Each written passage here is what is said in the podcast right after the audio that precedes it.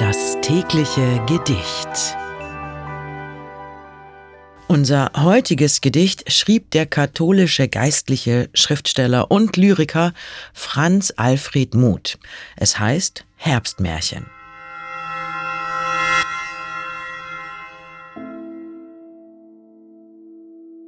Rot steht der Wald, der Wind nur schwebt, im Grün der Tannen und der Fichten. Herbstregen Nebelmärchen webt, gar wunderseltsame Geschichten. Nicht von der Nachtigallen Land, von Mondlicht nicht und Elfenreigen, von Gnomen, die hierher gebannt, Schatzgräbern in dem nächt'gen Schweigen.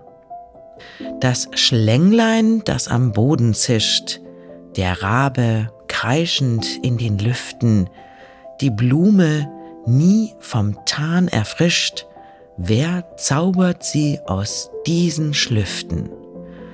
Rot steht der Wald, der Wind nur schwebt, im Grün der Tannen und der Fichten, Herbstregen Nebelmärchen webt, gar wunderseltsame Geschichten.